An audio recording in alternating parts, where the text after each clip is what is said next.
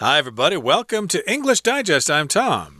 Hey, I'm Stephanie. It's our science unit for the month of May. And of course, people here in Taiwan excel at science they do. and mathematics. Yes. So, of course, many of you are probably considering uh, studying overseas or something like that to enhance your science education.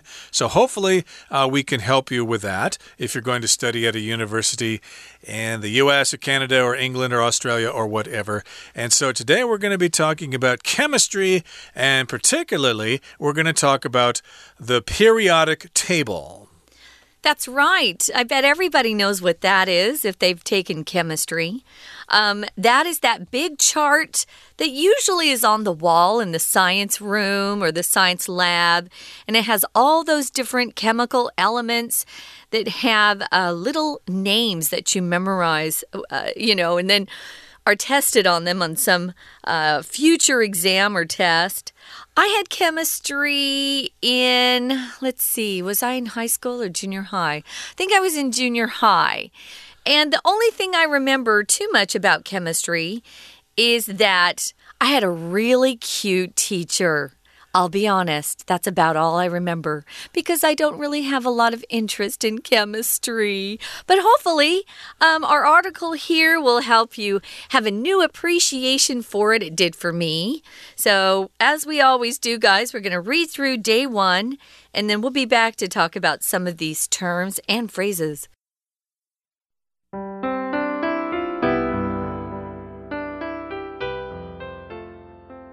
Without the 118 chemical elements, absolutely nothing would exist. Of course, most of us see the periodic table as an academic headache, something to memorize ahead of our final chemistry exams. But as we mark 152 years since this remarkable creation, let's take a moment to understand the story behind this milestone of modern science. To trace the modern periodic table to its origins, we have to go back to the 1860s. This was the middle of a period of rapid scientific discovery, with 50 elements discovered during that century alone. Several chemists attempted to create a system for organizing the elements so that they could be studied and better understood. However, it was Dmitri Mendeleev, a university professor in St. Petersburg, Russia, who succeeded in the end. Mendeleev was preparing a textbook on the chemical behavior of different elements when he noticed a potential pattern. Ordering the elements according to this pattern, he unintentionally managed to systemize them according to their atomic number, which is the number of protons that an individual element has.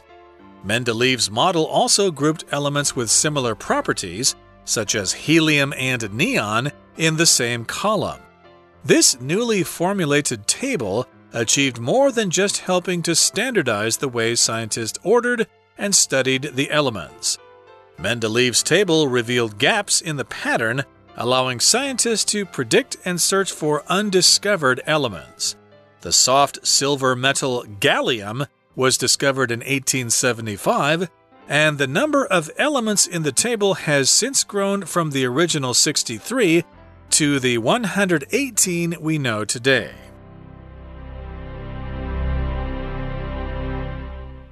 Let's take a look at the title first, guys. Uh, Probably our listeners aren't aware of this, Tom, but in the title it says it's elementary.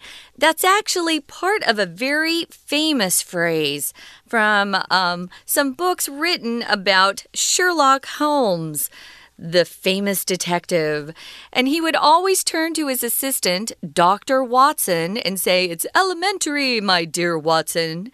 So that's where part of this title comes from. It's kind of cute. It's elementary or very easy to understand. Uh, the story behind the periodic table. We've already told you what the periodic table is. Let's talk about some of the elements of the periodic table or the parts of it and its history. It's very interesting. A lot of this stuff I'd never heard before. Now, without the 118 chemical elements, absolutely nothing would exist in our world. So that chart or table includes everything that exists in our world. So, of course, most of us see the periodic table as an academic headache. Why is it an academic headache? Because it's something we typically have to learn and memorize so that we can score better grades on our tests, our chemistry tests. So it's something all of us have spent hours trying to memorize. I don't think there are any kids out there who have had chemistry that didn't have to memorize the periodic table. Yeah, and of course, uh, the thing that's hard about it is that they have these abbreviations for the elements. And so H, of course, is hydrogen, HE is helium, etc., etc. But then you get some weird ones like Fe. You know, how is that iron? You oh, know, I was going to say that's iron. Yeah, that doesn't make sense, though. Uh, doesn't iron start with an I? Oh, but I uh, the uh, uh, abbreviation for it is Fe. And I think uh, the one for silver is different too. They're all kind of weird, so you have to memorize those. Then you have to memorize uh, their atomic numbers and their place on the sequence and all that kind of stuff. So, yeah, it can be a headache uh, trying to memorize the periodic table.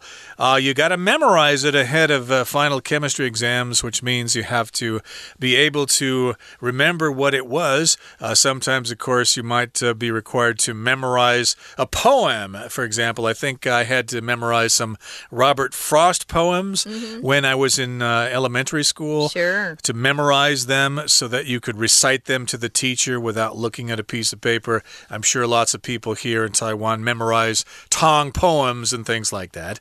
So, yeah, you'd have to do that before your final chemistry exams. Although, my understanding is uh, a lot of uh, chemistry exams allow you to consult the chart that they'll have up at the front of the room.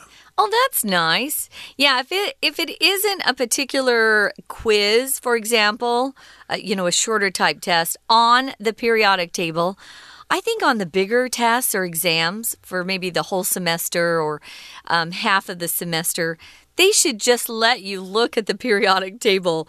There are enough other things you have to learn and know. So here it says, as we mark 152 years since this remarkable creation. That's when it was first created. Uh, let's take a, a, moment to understand the story behind the milestone of modern science. If something's remarkable, it's worthy of commenting on. It's worthy of your attention. It's striking. It's something that people talk about. So if you take a moment, uh, they want you to understand the story behind its creation. We're talking about a milestone. When we talk about milestones, we're talking about um, a just a a part of a journey. So if there are milestones, it means you've probably uh, done something significant or learned something significant. So, yeah, this is a milestone in modern science. Yeah, we really need to have this periodic table of the elements and an understanding of nuclear science. And here in the next paragraph, it says to trace the modern periodic table to its origins, we have to go back to the 1860s. So, if we want to talk about where this table came from? Well, we need to go back to the 1860s, about the time of the American Civil War, although the periodic table was not discovered in America, it was uh, in Russia. Yeah, which I didn't know until today. It's kind of interesting. So, we're going to trace the table back to its origins. We're going to go back in time and we're going to go all the way back to 1860. Now, this was the middle of a period of rapid scientific discovery. Lots of things were being discovered and learned during this period of time in science. And we had 50 elements that were discovered during that century alone. So, during the century of the 1800s, that's what they're talking about. There were 50 elements discovered. Yeah, it was it must have been an exciting time to live.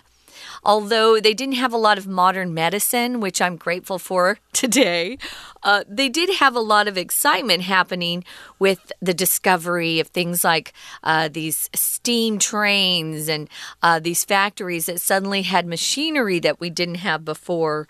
And cars were invented, lots of fun things.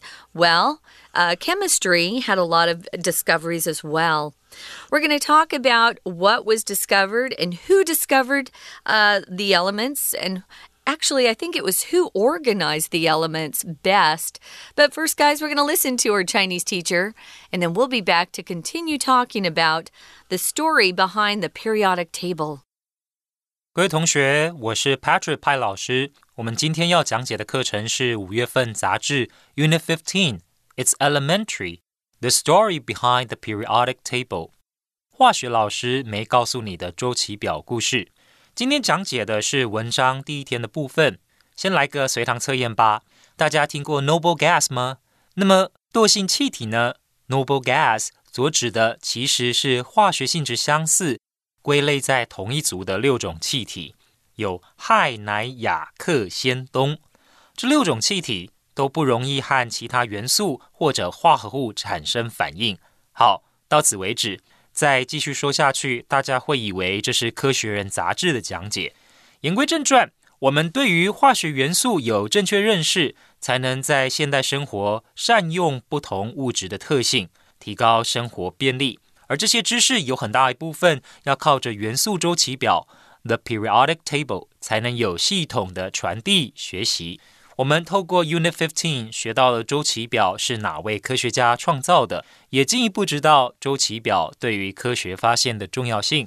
我们一起来看看第一天课程的学习重点。首先，请看第一段最后一句：As we mark 152 years since this remarkable creation，请同学把 mark 圈起来。mark 在这个句子里是纪念的意思。本句的意思是。纪念周期表问世至今一百五十二年。老师另外举个例子：二零一一年日本发生三一一大地震，到了今年二零二一年届满十年，我们可以造个句子：This year marks ten years since the Great East Japan earthquake and tsunami. 我们知道历史上有很多发明之所以重要，是因为他们解决了当代重大问题或满足需求。比方说，二十一世纪初的智慧型手机满足了民众行动上网的需求。所以接下来我们可以预期文章会告诉我们，周期表之所以重要，是因为它在什么样的时代背景因素之下。第二段的学习重点，请看到第二句，This was the middle of 这个句子。系元一八六零年代，科学迅速发展，如日中天。现在，请大家特别注意逗点之后，with 所引导的补充说明，仅仅在十九世纪就发现了五十种元素。请同学把 discovered 圈起来。由于 with 是介系词，其后只能是名词，它所引导的补充说明不可以是个子句。这里的 discover 动词必须要做变化。由于这五十个元素是科学家所发现的，我们用过去分词 discover 加上 ed 来表示被动。所以说，with fifty elements discovered，啊，加上 ed during the century alone，仅仅在那个世纪就发现了五十种元素。以上老师讲解的 with。 引导主要子句的补充说明是非常重要的文法观念，重点在于后面动词的变化。我们需要判断到底要用主动的 ing 还是被动的过去分词 pp。We're going to take a quick break. Stay tuned. We'll be right back.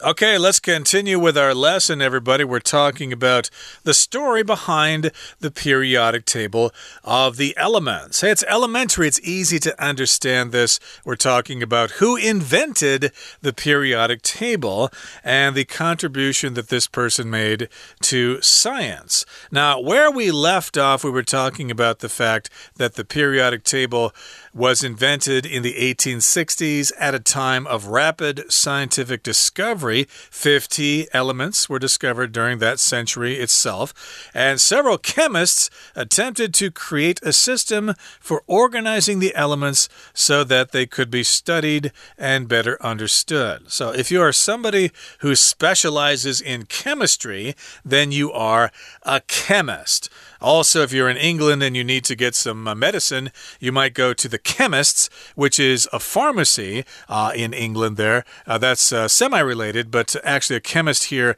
is a person who specializes in chemistry. Although a lot of people who study chemistry in college, if that's their major, a lot of them will go on to become pharmacists and work in drugstores or the pharmacy. And like Tom said, uh, if you're trying to find a drugstore in England or the UK, you're not going to want to say, Where's your pharmacy or where's the drugstore? You're going to say, Where is the nearest chemist? Uh, we don't say that in America. A chemist to us is someone who has studied chemistry and maybe works in the industry. Maybe they work in a lab, or maybe they've gone on to become a pharmacist. You know, those pharmacists in uh, these uh, drugstores. They know a lot about chemicals, as you probably would guess, a lot about drugs. So, moving on, we've got this guy um, who is who has uh, got a a Russian name, Dmitry Mendeleev. Uh, he was a university professor in St. Petersburg, Russia. And he was the one who attempted to create a system. He wanted to organize the elements. And back then, of course, they had about 50 that had already been discovered. He needed to organize a system so that they could be studied and better understood wow, can we group some together? Which elements should come first? Which should come last? Things like that. Those were the questions that he was thinking um, in his own mind as he came up with a system. And remember, he was a university professor in St. Petersburg, Russia, and he succeeded coming up with a system. Yep, he came up with a chart, and we're still using that chart today. And again, this is a university professor in Russia. Now, here in the third paragraph, it says Mendeleev was preparing a textbook on the chemical behavior of different elements when he noticed a potential pattern. So, if you study something long enough, you'll notice a pattern. Hey, I see a pattern here. It kind of goes this direction. Uh, there are certain uh, similarities between these numbers and those. There's kind of a pattern there and ordering the elements according to this pattern, he unintentionally managed to systemize them according to their atomic number, which is the number of protons that an individual element has. So that's uh, basically how he decided to organize the elements. He organized them by number, and that number is the number of protons in the nucleus. Say, like uh, hydrogen, of course, has one proton, and helium has two protons, carbon has six, etc., etc. Those are atomic numbers. And uh, he did this unintentionally, though. He didn't do it on purpose, he just kind of discovered it by accident. Yeah, and that's another way to write that. He accidentally managed, you could also use that word, or uh, he unintentionally, he, um, just accidentally. I think that's the best uh, uh, substitute word that you could use there. He accidentally, unintentionally, he didn't even try and it just happened, which is so lucky, isn't it? So he accidentally managed to systematize. So you know the word system well, systematize is the verb form of the word system. So he managed to uh, put those different elements into some sort of system. How did he do it? Well, he put them in a system or systematized them according to their atomic number. Tom mentioned uh, several of these elements and their atomic numbers.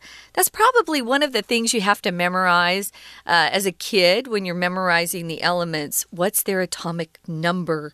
So that's the number of protons that an individual element has. And if they have different numbers of protons, they're not the same element. So Mendeleev's model also grouped or put together elements with similar properties, which makes sense. For example, helium and neon, they have similar properties. He put them into the same column. Yeah, the column to the far right of the table, that's where helium and uh, what was the other one? Neon. Neon, right there in the same column there because they have similar properties or similar characteristics, okay? And I remember learning this in high school, uh, why exactly they have those columns there, but it does make sense there, even though I don't really remember the reasons. But uh, yeah, I'm pretty sure all of you are very similar with the arrangement of the periodic table.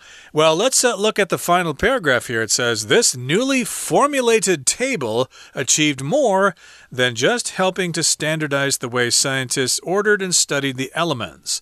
So here we've got the word formulate, and that means you basically create uh, something with a method. You have a formula, so you formulate something. You could formulate uh, a new business strategy for your company. You do some market research and you look at your products and you look at your market and you come up with a marketing strategy. You formulate that strategy. You basically create that that uh, formula. Or maybe you're coming up with a new proposal for your boss. You want to formulate your proposal. Um, it, it doesn't mean to just, you know, throw something together quickly. Typically, you spend some time really thinking about something and you devise it method, me, uh, methodically. So you use a lot of time. Usually you're thinking in terms of patterns and uh, strategies, things like that. So formulate. It's very close to the word formula. We use formulas in math. Um, we also uh, have a formulation the way things are grouped together, that would be a formulation. Here, of course, it's a verb to formulate or create or devise something uh, like a strategy or proposal, or to even express something in a very um, systematic way that helps the audience understand what you're trying to communicate. You can formulate your thoughts. Sometimes a speaker will be very nervous and they might say, Oh, I'm having a hard time formulating my thoughts or putting my thoughts together in a clear way for the audience. So, formulate Again, it could be that you're putting together a strategy, a proposal, or just trying to express yourself clearly, trying to formulate uh, a way to express what you feel to the audience. So they formulated this table, and it helps standardize the way scientists ordered and studied the elements. Right. To standardize just means to make a standard that is applicable in all parts of a certain area. I believe it was Qin Shi Huang in ancient China that standardized measurements throughout the Chinese Empire. You know, some people would weigh fruit differently yeah. uh, in the East than they would in the West, or, uh, you know, roads were a certain width in the South and they were different in the North. So uh, Qin Shi Huang standardized those measurements so they were the same all over the company excuse me, all over the country. And that's what happened here. You might have scientists ordering the elements in different ways in different parts of the world. But this uh, standardized uh, this order, the order of the elements. But uh, yeah, it uh, achieved more than just that. Uh, Mendeleev's table revealed gaps in the pattern, allowing scientists to predict and search for undiscovered elements. So yeah, there were gaps there or spaces which uh, didn't make sense. And so the table basically allowed scientists scientists to uh, discover new elements. They could predict other elements, and to predict something just means to uh, make an accurate guess as to what's going to happen. Uh, lots of scientists are trying to predict when an asteroid is going to hit the Earth, for example. Yeah, usually if you predict something, you don't know if it will come to pass or actually happen, but you can kind of look into the future and with the um, facts that you have, you can kind of guess what's going to happen, or you could say what the consequences of something are going to be. We have lots of uh, predictions of weather on our TV uh, newscast. They, they like to predict what the weather's going to be the next day. We use the word forecast to say in advance what's going to happen, but they're actually just predicting things hopefully they get uh, more of those predictions right than not. Now, we've got this uh, element called gallium, which I honestly have never heard of. Um, I'm sure I, I, I, studied it when I was a kid, but it's a soft silver metal um, and it's called gallium, and it was discovered in 1875. And the number of elements in the table has since grown from the original 63 to the 118 we know today. I'm sure back then, in the 1800s, these chemists and scientists must have been so excited to see that there were gaps in the periodic table and that they might be the ones to discover the new elements or the elements that no one had actually put a name to. This is kind of exciting. I get excited, and I'm not a scientist, so I'm sure uh, the ones that discovered the new elements were really thrilled because they would always be known in history forevermore. But uh, I think they've kind of run out of discoveries there because you can only pack so many protons and neutrons into the nucleus of an atom before they start to break apart.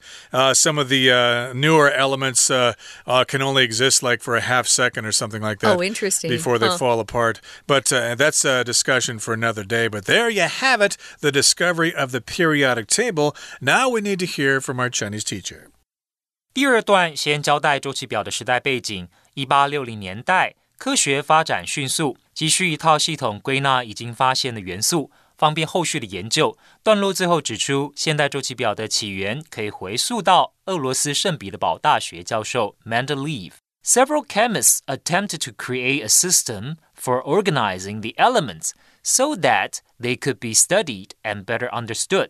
请同学把 so that 画起来。这是一个连接词。